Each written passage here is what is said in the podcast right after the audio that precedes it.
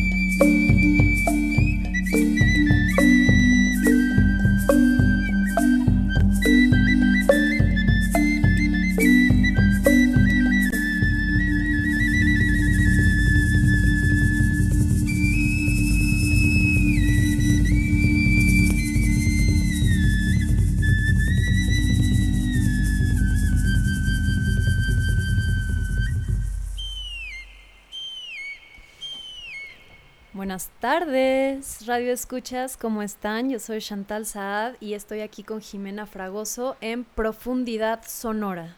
Buenas tardes, amigas y amigos. Gracias por estar en Profundidad Sonora. Nos escuchan a través de Violeta Radio en el 106.1 de FM en la Ciudad de México o quizá nos están escuchando desde cualquier parte del mundo a través de internet por violetaradio.org. Les damos la bienvenida a este programa. El día de hoy vamos a hablar acerca de Guatemala, este país de América Central que se encuentra al sur de nuestro querido México, que realmente comparten muchas raíces, pues ambos países que ahora son, antes eran regiones de la cultura maya. Este país hermoso de Guatemala tiene muchos volcanes, bosques tropicales y como les, bueno, como podemos eh, pensarlo, porque ya lo mencioné, antiguos sitios mayas, ¿no? Y a, Guatemala es lo que ahora es Mesoamérica, ¿no? Es parte de Mesoamérica. La capital de este país es la ciudad de Guatemala y su moneda el quetzal. Yo he tenido el placer de ir a Guate, sobre todo a La Antigua, que es esta ciudad hermosa, como más o menos a una hora de, la capital, de la ciudad de Guatemala. Y me encanta, está ahí en medio de dos grandes volcanes.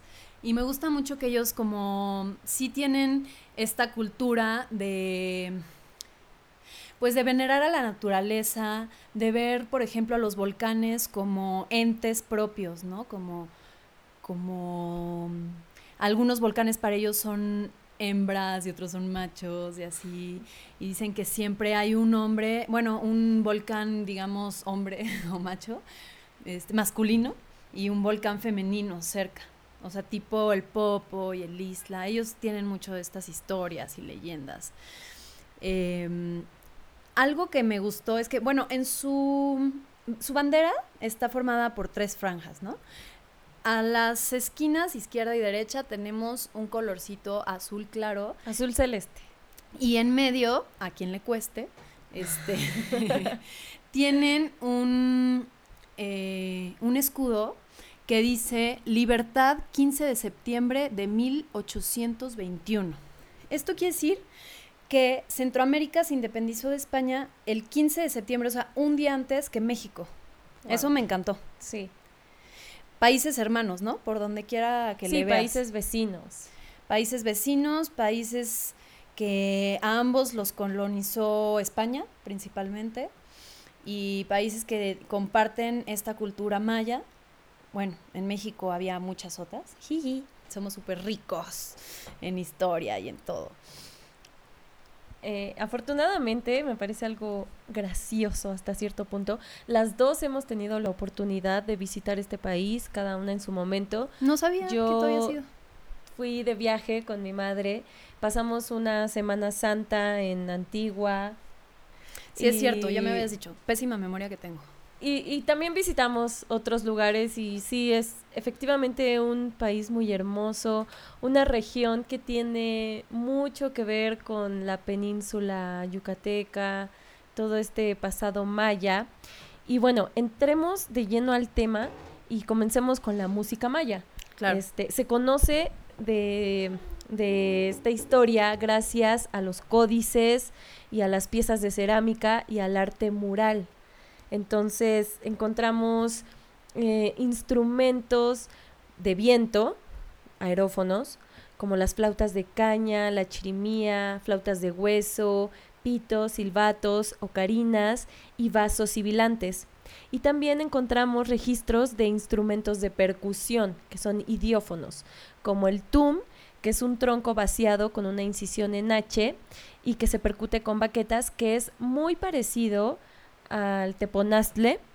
Eh, también había teponaztles, también los utilizan por allá. Nada más que el teponaztle tiene más decorado en su cuerpo. Sí, dice que tiene características por estar exteriormente grabado con figuras eh, zoomorfas. Claro, con los formas de animales, motivos de animales. Y también tenemos los tambores de madera o tuncules, eh, que también le llaman huehuet, como aquí, eh, sonajas, cascabeles, caracoles, caparazones de tortuga que les llaman ayotl.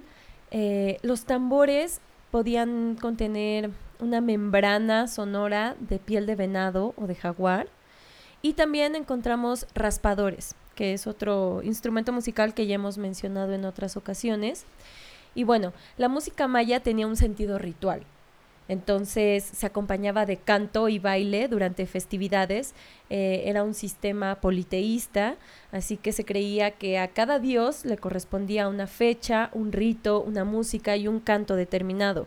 E incluso se creía que cada instrumento tenía una conexión con una deidad específica. Así es, me gusta mucho que todos estos instrumentos, bueno, como se ha de ya pensar, estaban hechos, o sea, de huesos, de puras cosas naturales, obviamente, ¿no? Este que decías el raspador, normalmente era de huesos humanos. Sí. Posteriormente con cabezas o bombos, a menudo con forma de falo. Y de los instrumentos que mencionaste, quiero resaltar el ayotl, que es este instrumento de, pre- de percusión rítmica que consiste en una concha o caparazón de tortuga, como tú bien lo decías, y es tocado a precaución en una cara conversa. Convexa, perdón. Y que Bueno, tiene un sonido hermoso, o sea. Y de unas tortugotas, o sea, porque ahorita vamos a poner algo eh, más adelante en donde suenan un poco estos ayotl, a ver si pueden ahí diferenciar cuál es este sonido. Y Pero como siempre lo digo, espero que, a- que sean de tortugas previamente fallecidas, que hayan fallecido de viejitas y se haya usado su caparazón con mucho respeto y, y, y ceremonia. El Eh, día de hoy, bueno, me voy a adelantar porque ya estamos aquí en línea con nuestra súper invitada especial que tenemos. Ella está ahorita allá en Guatemala. Ella es Sara Curruchich. Ahorita vamos a primero a escuchar una rola de ella. Sara Curruchich. En lo que nos sintonizamos y ya regresamos para la entrevista con ella. ¿Les parece? Vamos a escuchar primero una de las rolas que vamos a poner de ella que se llama Tukur.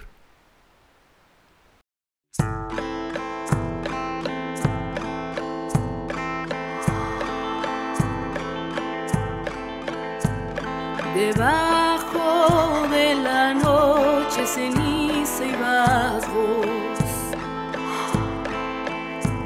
Volando de palo en palo Abrazando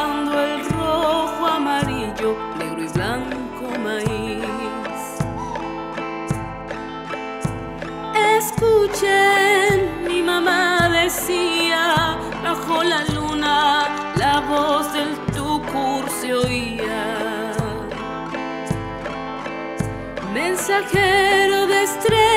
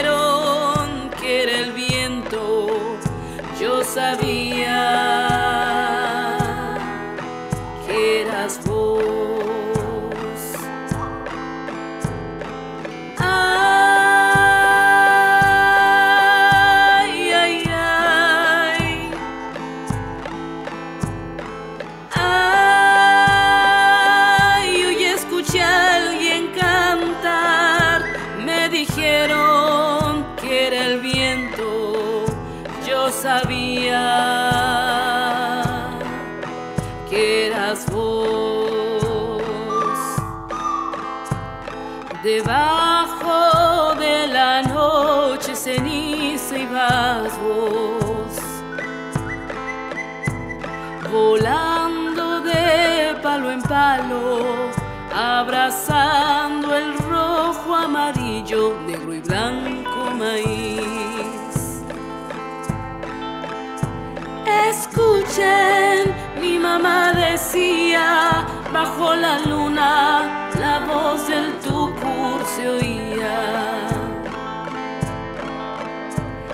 Escuchen, mi mamá decía, bajo la luna, la voz del tucur se oía.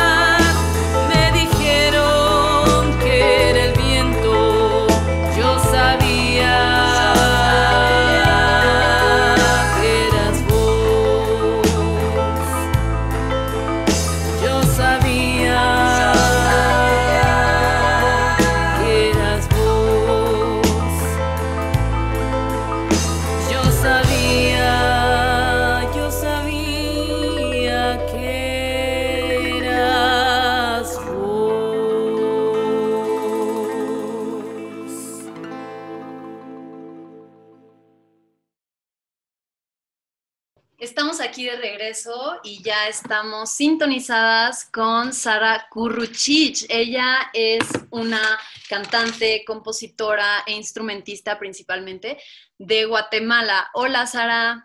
Creo que tienes ahí otra vez. Ay, sí. Hola Sara. Hola, ¿qué tal? ¿Cómo están? Yo muy contenta de poder compartir con ustedes, de poderlas conocer y también de poder compartir estas palabras y podernos abrazar a través de ellas. Claro, qué bueno que existe el Internet porque así podemos tenerte en este programa de profundidad sonora.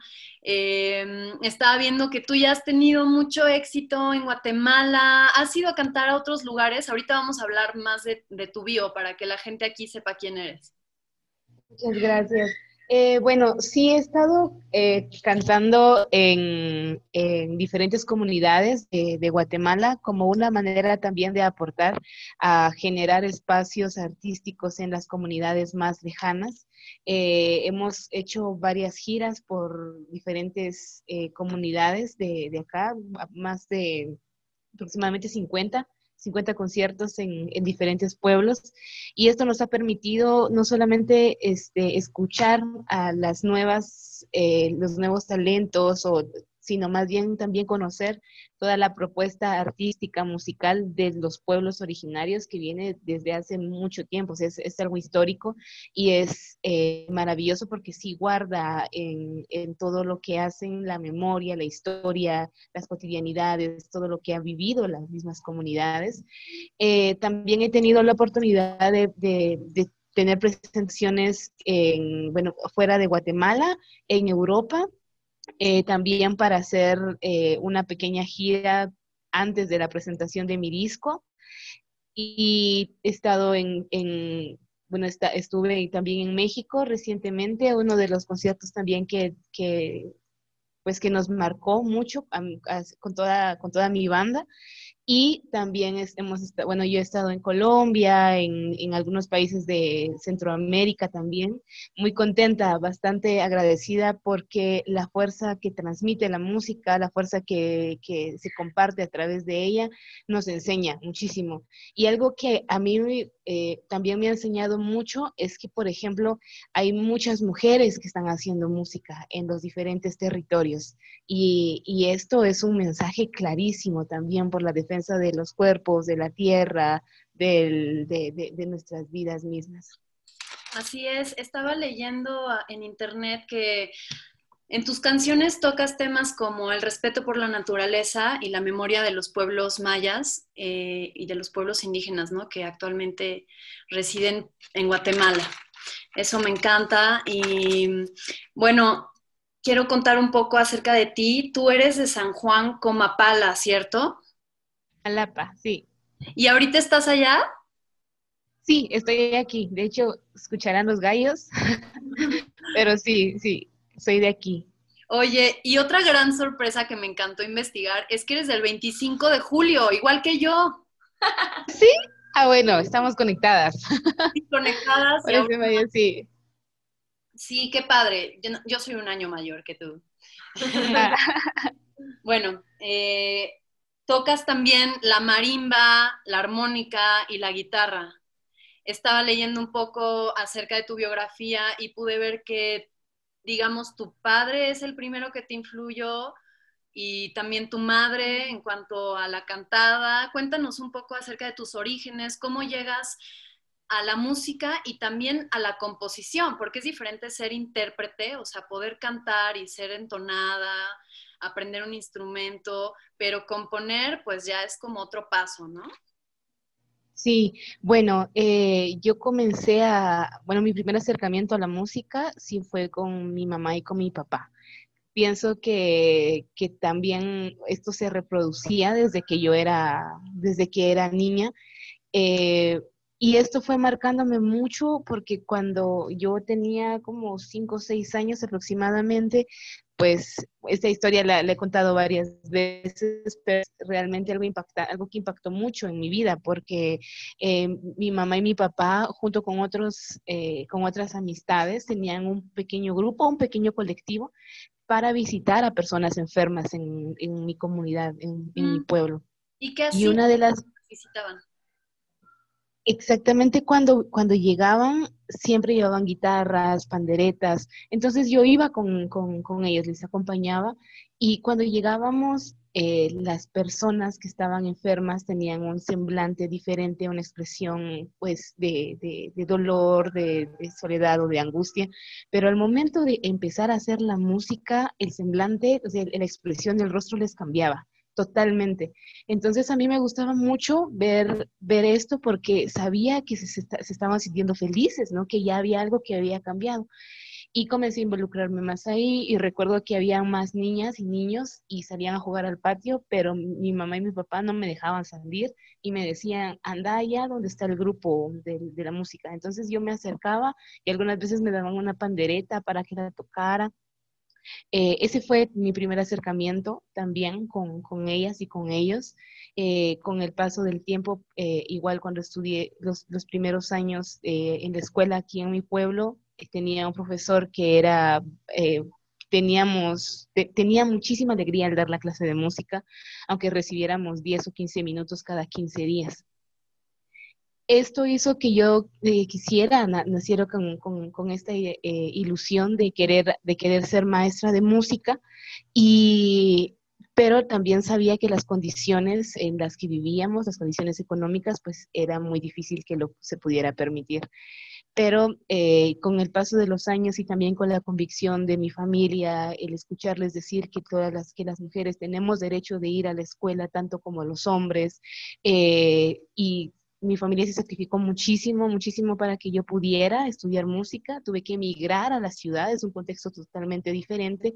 Esto, este, enfrentarme a este mismo contexto me también me, me hizo enfrentarme a muchas situaciones de racismo. O sea, el, el, es la discriminación que muchas veces también se vivía en, en nuestro pueblo no era nada en comparación con lo que estábamos viviendo en, en, en la ciudad en este caso. Entonces, como una manera quizá de, poder sanar muchas de estas situaciones que habían calado también en mi cuerpo, en mi ser, en mi espíritu, yo encontré en la música ese canal para poder reencontrarme, para poder abrazar, poder decirme, sos, sos una mujer indígena, los derechos cuenta, tienes una historia y no, no podía sentir avergonzada, podía sentirme avergonzada porque era de, mis raíces, que era de mi familia, no de mi mamá.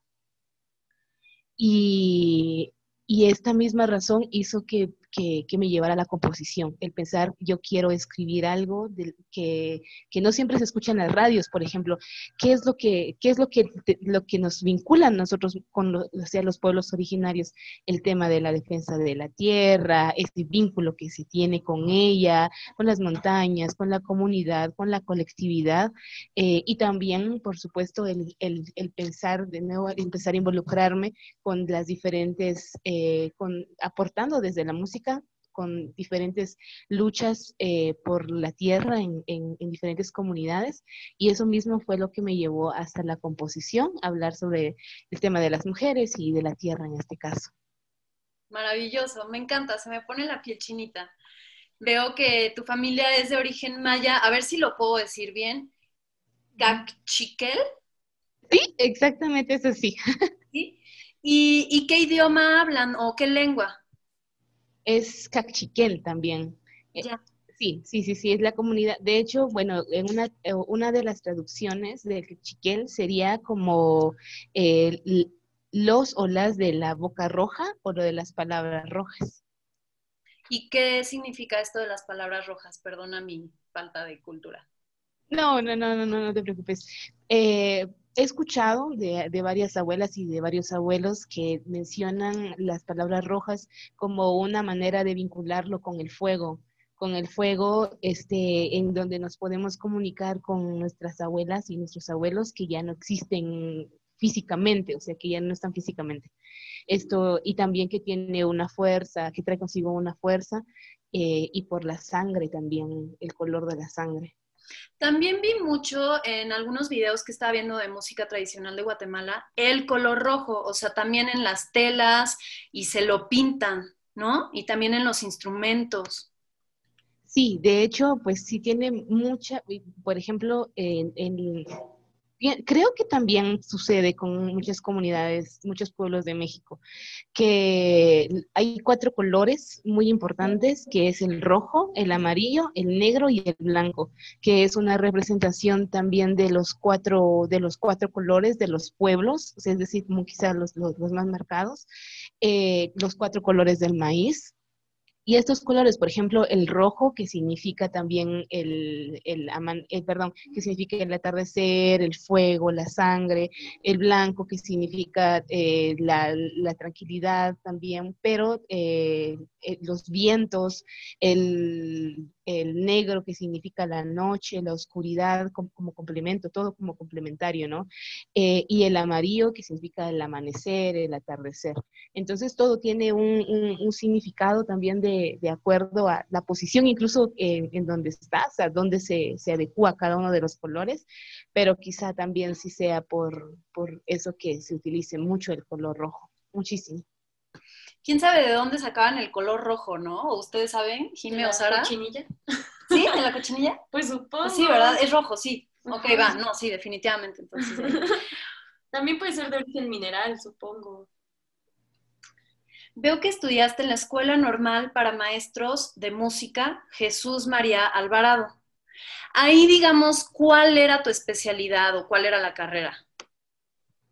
Eh, sí, bueno, allí yo estudié cuatro años, eran cuatro años en ese entonces, era para que, bueno, acá se le conoce como magisterio musical, que es para que tú puedas ser profesor o profesora de enseñanza media, este, pues en las, en las escuelas, en los primeros grados de, de la educación escolar, ¿no?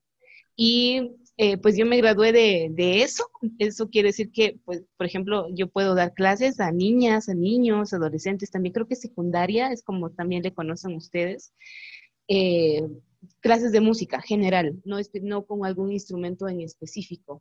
Eh, es por esa razón que también, por ejemplo, aprendí a tocar marimba, un poco de piano, que son herramientas que nos pueden eh, servir para poder dar clases de música en diferentes escuelas. Por supuesto, sobre todo el piano, ¿no? Siento que un maestro debe de, pues no así de que sepa súper bien tocar el piano, pero sí poder enseñar en el piano, que es como el mejor instrumento visual para aprender lo que son las notas y cómo están ordenadas, ¿no? Exacto. También veo que en el 2012 eh, formaste parte de un grupo local de marimba formado solo por mujeres que se llamaba Teclas en Armonía. Sí, sí, sí, éramos compañeras de, la escuela de, Jesús María Alvarado y, nos daba mucha, eh, sí nos, nos, hacía cuestionar quizá el por qué la mayoría de los grupos que representaban a la escuela era solo de hombres. Sí, la marimba, tú ves y puro hombre toca aquí y allá y en todas partes donde tocan marimba. Exactamente. Y pues entonces decidimos comenzar a hacer nuestros grupos de marimba solo de mujeres. Éramos ya luego quizá como unos tres o cuatro grupos solo de mujeres. Y eso era lindísimo porque, y también mandaba un mensaje claro de que las mujeres sí podían, sí, sí, era nuestro derecho también esos grupos de, de marimba, ¿no? Pero sí, estuvimos eh, en 2012, ya luego también por razones de trabajo y por las distancias ya no se pudo continuar, pero eh, cada una sigue aportando desde su espacio. Y digamos que en este grupo, o sea, ¿solo tocan marimba o con qué otros instrumentos lo complementan? Eh, sí, en ese entonces solamente con marimba, algunas veces también con percusiones, pero por lo general con marimba, nada más. Ay, qué padre. Estábamos viendo ahorita un video de una marimba gigante y entre cuatro la tocan. Sí, sí, sí, sí. De hecho, son marimbas eh, dobles. Eh, bueno, esas son las que también se crearon, pero por ejemplo, las marimbas eh, tradicionales de los pueblos solamente es, es, marimbas. Ay, ¿cómo, ¿qué dijiste? Es que ahorita se trabó un poquito el sonido. ¿Qué nos dijiste de la más pequeña? Eh, nos estás diciendo que, o sea, las marimbas más grandes o las dobles, dijiste, ¿verdad? Son más nuevas, pero las originales son más chiquitas. No, es decir, por ejemplo, las marimbas eh, que ya luego se crearon eh, por algunos otros grupos, y esto es bastante interesante, porque, por ejemplo, las primeras marimbas que existieron en, en, Guatemala son marimbas sencillas, es decir, ustedes podrán ver, por ejemplo, en una imagen que es solamente una fila de teclas, nada más. Pero... Sin las que serían las negritas de arriba en los pianos, ¿no? Exactamente, exactamente. Estas se llaman diatónicas. Ajá, porque este, es, en las marimbas sencillas o las de solamente una fila ya estaban incluidas, es decir, ya estaba, eh, era, eh, está fabricada en la tonalidad, en, una sola tonalidad. Y esto, esto, esto, lo interesante de esto es que, por ejemplo, estas marimbas fueron creadas por los pueblos, pero lo que, lo que se, una, también como, con investigaciones he dicho que eh, como una manera de poder tener algo propio desde el, desde, desde el grupo ladino, eh, se crea, crearon la marimba doble. Entonces es la marimba que generalmente pues, buscamos en internet, por ejemplo, son marimbas eh, con doble tecla, pero este, el número de integrantes que tocan siempre, tanto sea marimba sencilla o marimba doble, siempre en la más grande son cuatro integrantes y en la más pequeña tres integrantes. Qué padre. Que son las polifónicas. Sí, estaba leyendo que, bueno, históricamente se crearon estas marimbas para poder también interpretar cancionarios de piano. Eh, es, es, posible, es posible. Recordemos también que, por ejemplo, eh, muchas de las de, los pueblos originarios fueron obligados también o fueron despojados más bien de, de, la música que crearon y fueron obligados a tocar a, a través de sus instrumentos música música religiosa. Sí. y mucha de esta música religiosa pues estaba, estaba pensada para piano me imagino. Religiosa cristiana no católica. Católica. Sí. Sí claro Oye, Sara, yo te quería preguntar sobre la canción que escuchamos, pero sobre el videoclip de, de Tucur. ¿Con quién lo realizaste? ¿Cómo fue la realización? Cuéntanos un poco. Está de padrísimo. Sí, no, y la canción está hermosa, a mí me hace llorar. Gracias, me alegra mucho que les haya gustado. Sí, Tucur este, fue un trabajo visual eh, que se trabajó con Jairo Bustamante. Jairo Bustamante es un cineasta también de acá de Guatemala que ha tenido bastante reconocimiento internacional por, primero por su primera película Ishkanul, que quizá ustedes también la vieron. Eh, también, bueno, este año estuvo presentando Temblores y también estuvo presentando La Llorona, que de hecho la siguen compartiendo ahora y eh, pues ha recibido muchos, muchos premios internacionales y trabajar con, con, él en la realización de Tucur también fue una experiencia muy, muy, muy, muy bonita porque pues siempre eh, hubo ese interés, ¿no? De, de, adentrarse a la cosmovisión, pero de hacerlo de la maya, pero hacerlo desde una manera muy respetuosa, tomando en consideración las palabras y los consejos que eh, personas, eh, abuelas y abuelos que son guías también espirituales que nos Y pues eh, intentamos incluir varios elementos en, en el video que evocaran también ese acompañamiento espiritual, esa esencia desde diferentes dimensiones en nuestros propios caminos de personas que, que, ya, como les decía, que, pues, que ya no existen, que ya han trascendido a otro plano pero que siguen estando cerca de nosotras y acompañándonos. Digamos que estas personas a las que te refieres, que ya no están aquí en este plano físico, están ahí representadas con las máscaras, ¿o qué? ¿O entendí medio mal? No, no, no, exactamente. De hecho, por ejemplo, ustedes eh, podrán ver allí diferente, como por ejemplo un venado, que había una máscara de un venado, que el venado es el mazat o es el tiaj, que es parte también de los nahuales de la cosmovisión maya. Y eh, mucha de la historia que dicen las, los guías espirituales es que cuando uno eh, trasciende, puede, puede, eh, su espíritu puede ir a cualquier otro elemento que te pueda rodear. Puede ser el aire, puede ser el agua, puede ser también eh, tu presencia o parte de tu corazón en uno de los animales protectores en este caso, por ejemplo, el venado, que, es parte de, ellos. Por ejemplo, incluso el, incienso, que es el POM, como una manera de ofrendar. Esto es algo muy importante también para ustedes, eh, a, nuestros, muertos. las velas, la luz, son elementos que, son bastante importantes también para, para la cosmovisión. Y cuando viniste a México, ¿en dónde te presentaste? Eh, bueno, la, bueno, este año estuve en el Zócalo para el eh, para Tiempos de Mujer, eh, para el Festival Tiempo de Mujer,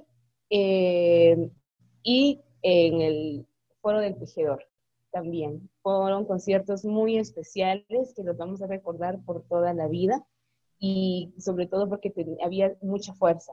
Uy, de verdad, yo creo que nunca me voy a poder recuperar de, todo eso. Del público mexicano, ¿no?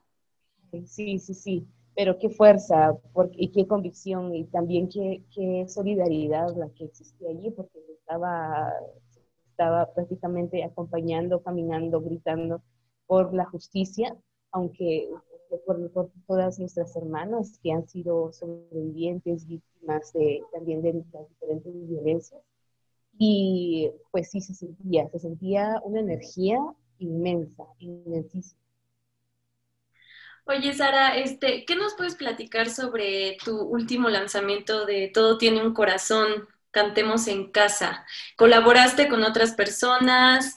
¿Está como dirigido a los niños? ¿Está en el contexto de la pandemia mundial? Platícanos sobre este proyecto, por favor.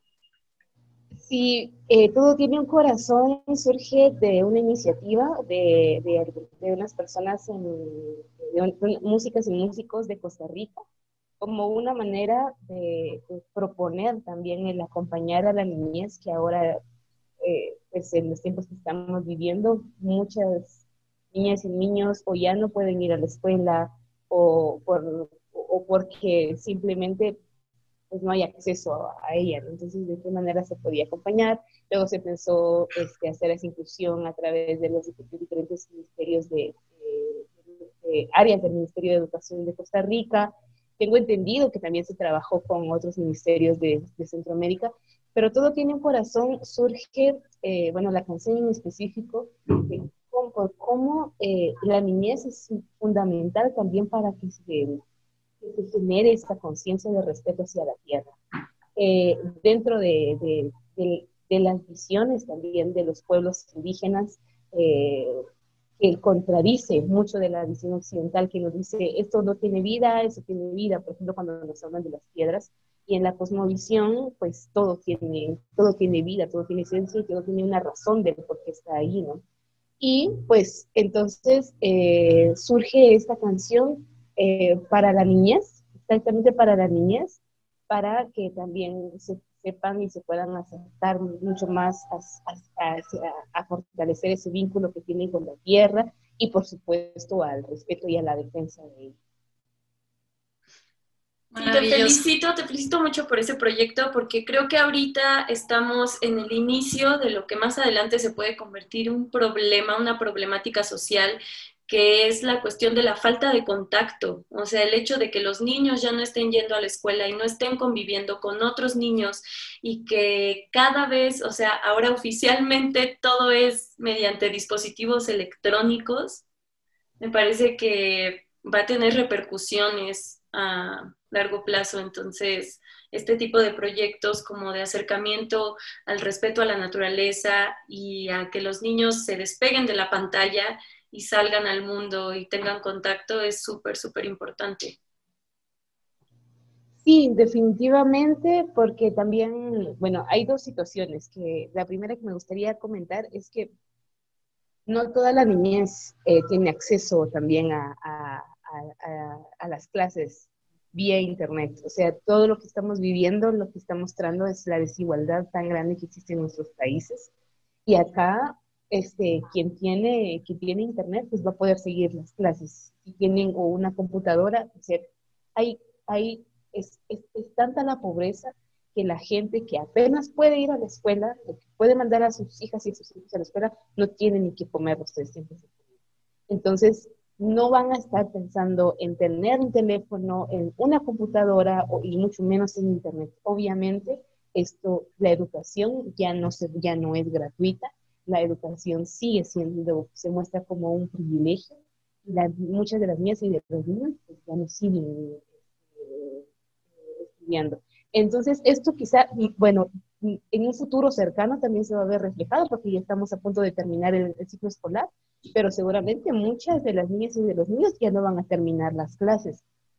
Por otro lado, también eh, esto que también tú mencionabas sobre, sobre el acercamiento que se tiene que tener, porque también vivimos en un, en un tiempo tan tecnológico, es decir, o sea, yo, yo lo veo también, por ejemplo, en muchos lugares, incluso de, de mi pueblo, que, que ni siquiera existe una plática amena porque toda la gente que, que, puede estar ahí con sus teléfonos, ¿no? Igual las niñas y los niños. Y, esto es algo, eh, personalmente es algo que es, eh, que, no debería de pasar porque lo, lo, que enriquece tu vida, tu existencia, es también el estar en contacto con, con quienes te están rodeando y con la tierra específicamente, que es la que, te, la que te da fuerza, la que te ayuda a sanar, la que te acompaña, y pues esto es lo que podría, lo que podría compartirles. Sara, muchísimas gracias. Eh, aquí tenemos que cortar esta entrevista, pero muchas gracias por haber aceptado, por tu música, por el mensaje que mandas en ella y le deseo lo mejor al pueblo, allá en donde estás, a los niños y te mandamos un gran abrazo. Espero que vuelvas a México a presentarte y te podamos conocer ahí. Muchas gracias a las dos. Qué gusto poderlas conocer y que la vida y las abuelas y abuelos nos permitan podernos encontrar. Fuertes abrazos. Saludos. Abrazos. Nos vamos a escuchar abriendo la voz de Sara Kurruchich. Adiós, Sara.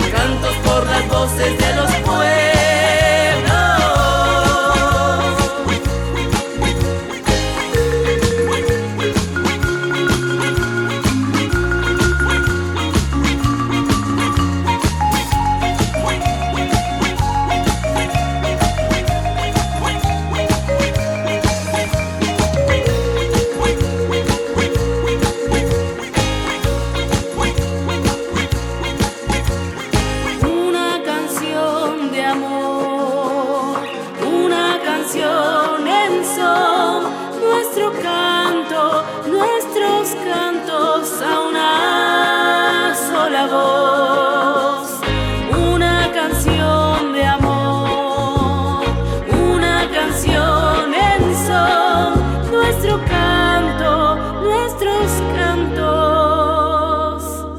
A los miedos y al corazón.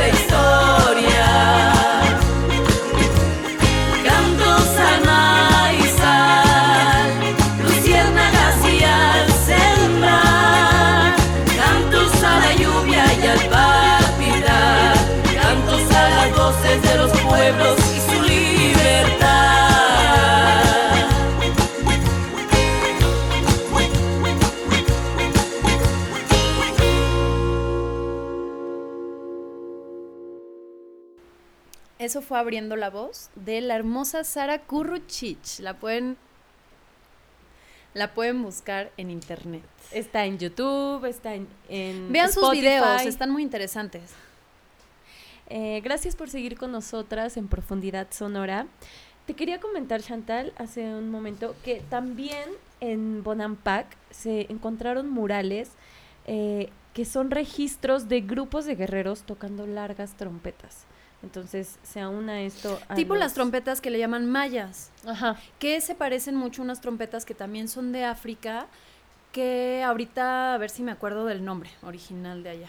Y registros de esto también hay en el Rabinalachi, que es un libro descubierto en Guatemala que consiste en una danza maya de origen prehispánica acompañada de diálogos escritos en el siglo XIX.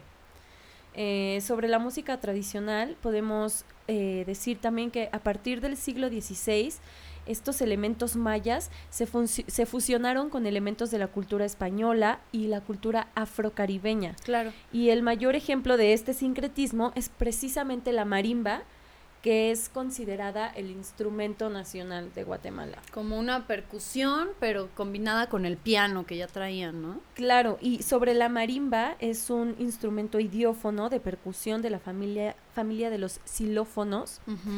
Y esta ha variado mucho desde el modelo original, como platicábamos hace un rato en la entrevista con Sara. Existe la marimba de arco, la marimba sencilla y la marimba doble o cromática, que también ya la mencionaste. Esta se inventa en 1894 y este invento permitió asimilar en este instrumento la música pianística que estaba de moda, que como ya nos platicó y nos aclaró Sara, también fue una forma de colonización a través de la música. Claro. Este, y consecuentemente este instrumento se populariza pero masivamente en todo el país durante el siglo XX. La música de Guatemala, como bien mencionaste, reúne una amplia gama de estilos de distintas proveniencias, ¿no? O sea, proveniencias, perdón. Este, yo siempre me trabo en el programa, o sea, no crean que yo hablo así normalmente. Me pongo nerviosa de saber que me van a escuchar. Ahí sí. Y pues sí, a través de diferentes etapas históricas se manifiesta una riqueza musical de características muy propias. Estuve viendo que hay diferentes sones. Ahorita no los vamos a estudiar porque ya nos quedan como 15 minutos de programa o menos, pero los menciono rápido. Están son de Chabela, el son barreño, el son típico, el son chapín, el son de Pascua, son ceremonial, son tradicional, el son autóctono y el son de proyección folclórica. Ok, que chapín es como una forma de llamarle, es un gentilicio, digamos, de cariño a la gente de Guatemala, se le suele llamar chapines. Este, y sobre estas etapas musicales de las que hablo, yo igual aquí tengo un resumen sobre ellas. Eh, eh, está, por ejemplo, la etapa del Renacimiento, que es alrededor de 1524, donde llega la música europea a través de la conquista y la liturgia católica, sobre todo cantos gregorianos y polifónicos. Enseguida viene la etapa barroca, que es el siglo XVII, y el gusto por el género del villancico de maitinés, sobre todo en castellano, pero también venía en lenguaje africano, gallego, italiano, francés, así como en lenguas indígenas. Y en esta, en esta etapa, en esta época, es cuando se funda la Nueva Guatemala en 1779. Luego viene la época clásica, donde el género más popular fue la sinfonía, la música sacra en latín y los villancicos en castellano. Luego viene el romanticismo, donde los géneros más populares eran la música pianística, la ópera, las bandas militares y la marimba cromática. Eh, hubo un proceso muy interesante de visitas de compañías operísticas de Italia y ellas están involucradas en la construcción de teatros, como el Teatro Colón, el Teatro Municipal de Quetzaltenango y el Teatro de Totonicapán. Eh, posteriormente tenemos un regreso a la valoración de las raíces, de lo autóctono, y aquí hay una figura importante que es Jesús Castillo, que él realiza oberturas y una ópera que se llama Quiche Vinac. Posteriormente, varios autores realizaron obras basadas en el Popol Vuh y en el Rabinalachip. Y en el siglo XX se siguen haciendo composiciones electroacústicas con marimba eh, y se, se, también se concentran en las herencias culturales caribeñas, por ejemplo en una ópera que es un drama musical llamado Caribe. Rápidamente les voy a hablar de otra chica con la que estuve en contacto esta semana. Ella es Rosa Chávez. Ella tiene un dueto musical que se llama Selva y Cerro, que vamos a escuchar ahorita. Selva y Cerro toca y hace música electrónica con poesía en quiché e instrumentos raíz. Ellos coproducen canciones y Rosa, ella es la voz principal, recita textos en maya y en español y acompaña también con otros instrumentos de percusiones sonoros mayas. Vamos a escuchar algo de lo que nos mandó esto que es Selva y Cerro, La abuela y el maíz, así se llama. Y regresamos para despedirnos y dejarlos con otra chica guatemalteca que nos va a llevar a nuestro siguiente tema de Profu Sonora.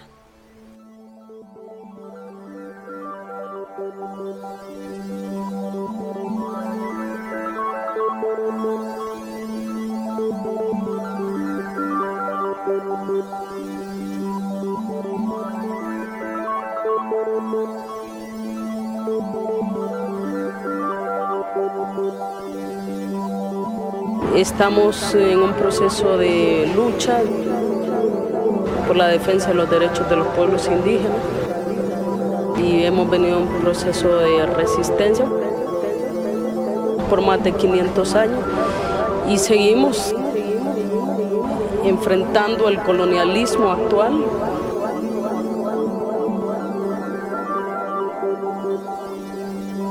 esta lucha que nosotros vemos en la comunidad no es aislada, es una lucha y es, una, es un problema mundial, es un problema en este continente que no solo lo enfrentamos nosotros, sino que todos los pueblos que luchan contra el colonialismo.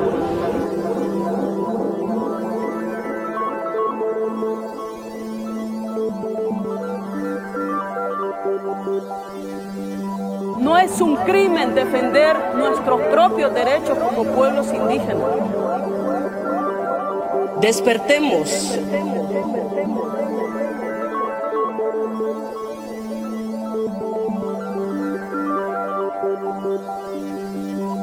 Siempre vivimos en comunidad y no solo comunidad entre humanidad, pero también la comunidad de las plantas, la comunidad de, las aves, la comunidad de los peces, con la luna, con el sol, con las estrellas.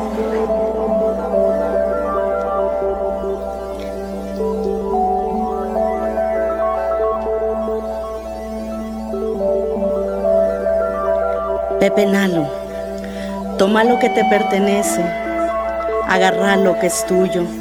No dejes que te lo quiten, pepenalo. Ponlo a secar al sol.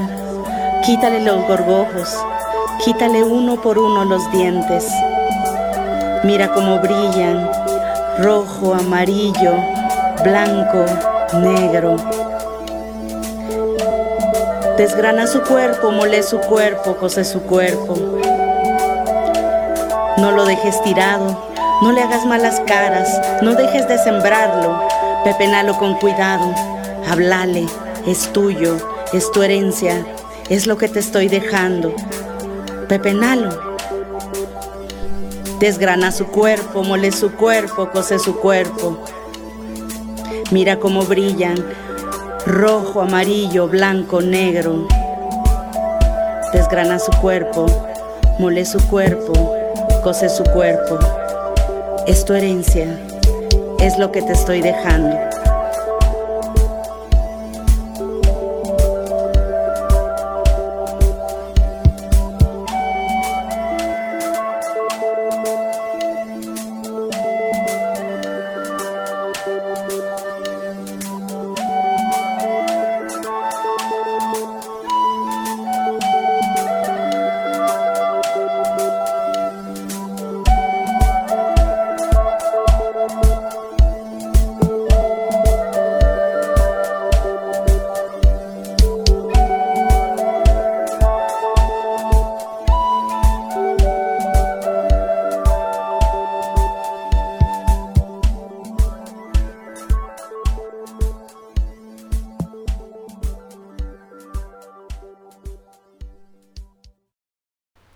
Fue La abuela y el maíz.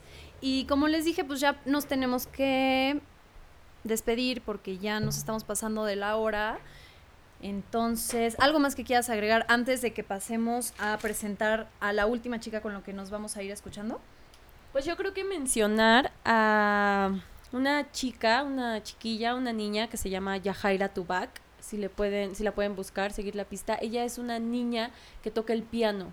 Es una niña virtuosa, eh, guatemalteca, entonces quisiera dar ese dato. Si ya no hay más tiempo, me quedo igual con mucha información aquí, pero ni modo, mejor escuchemos música.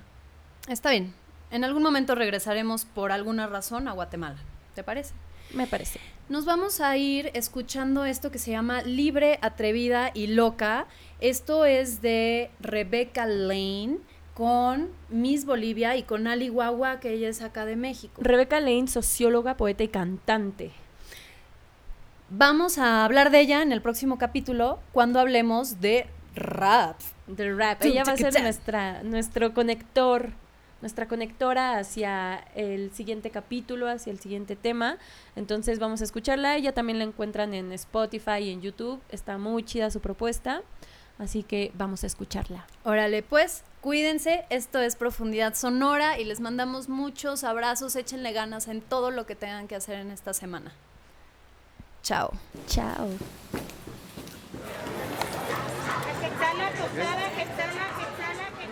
¿Queremos verlo un poquitito?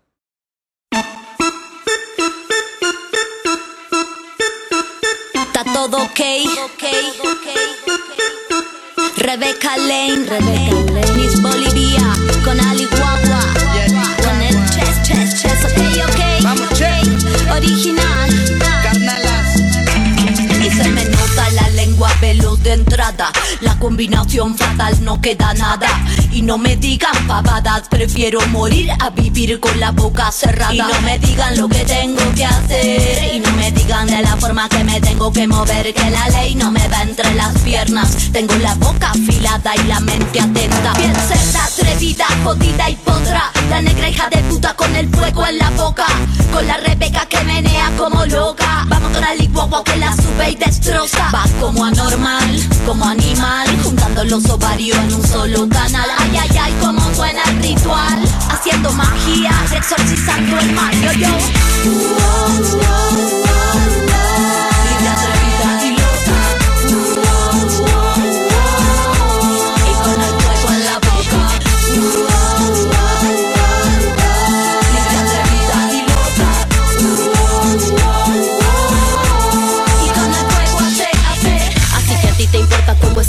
miro.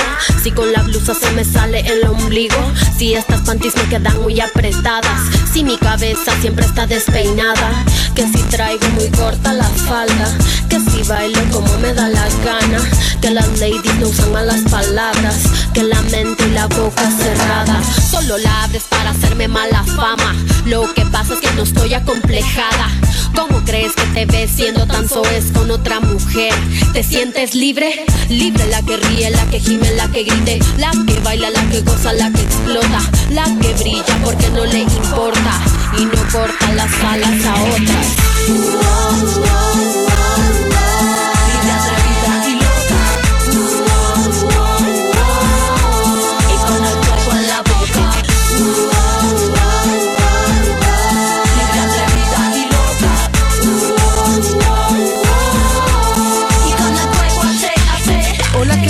A mí me dicen Guaguis. Represento el puerto donde se hacen las mejores paris. Con mis hermanas practico la cumbia. Es una religión como el hip hop que no te queden dudas.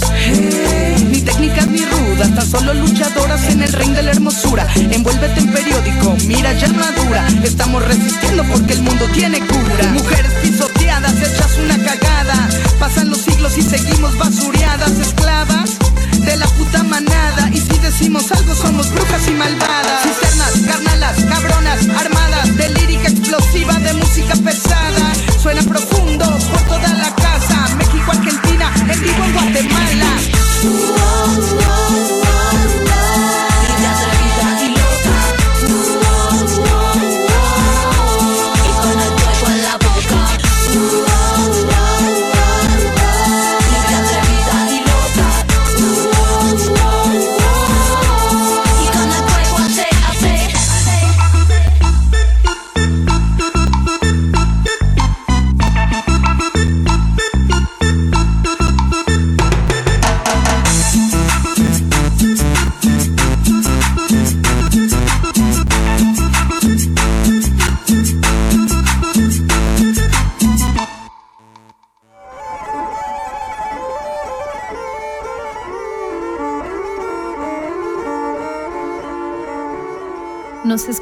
La próxima semana. Mientras tanto, mantengan su escucha abierta.